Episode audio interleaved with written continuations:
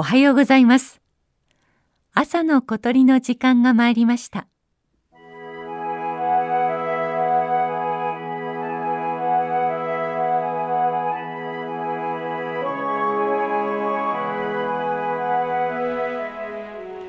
かつての島根県木次町。今は雲南市湯村温泉。奥出雲と呼ばれる一帯を流れる日川はスサノオノミコトとヤマタノオロチ伝説で知られています。この辺りの地形ゆえでしょうか。無数の小さな雲が山あいに低く漂いまさに役も立つ神秘的な景色がしばしば見られます。そんな静かな山里に聞こえてきたのは秋ならではのあの声です。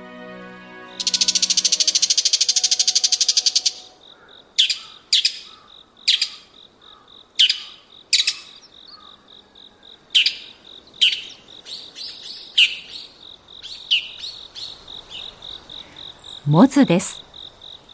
標高の高いところで夏を過ごしたモズは秋里へ降りてくると高鳴きと呼ばれる鋭い声で縄張りを宣言します。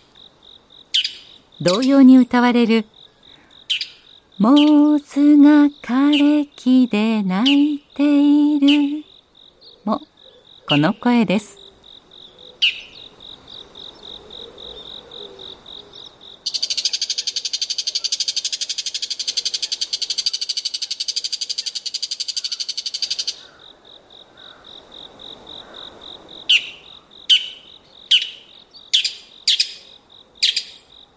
モズは体長20センチほど。スズメより少し大きくて丸っこく見えます。秋から冬茶色い鳥が枯れ枝の上で尾をくりくりと回していたらおそらくモズでしょう。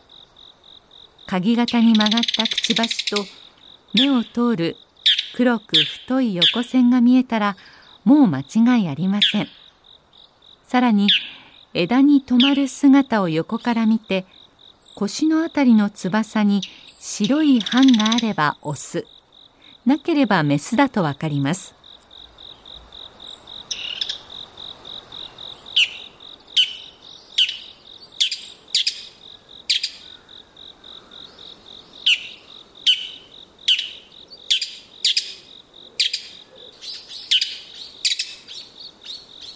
モズは木の枝や電線など高いところから獲物を見つけ急降下して捕まえます。主に食べるのは昆虫やミミズカエルですが時にはネズミなどの小動物や小鳥を襲うことから小さな猛禽とも呼ばれています。確かにモズのくちばしの形は鷹のようです。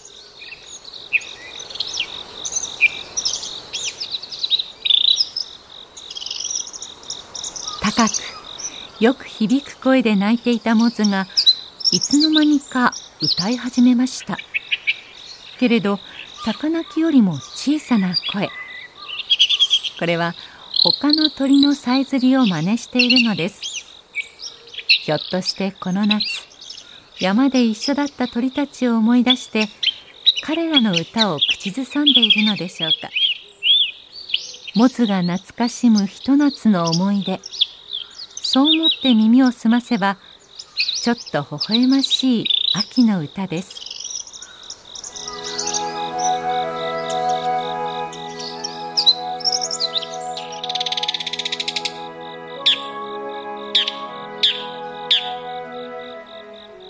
朝の小鳥今朝は島根県の湯村温泉からモズの声をお届けしました。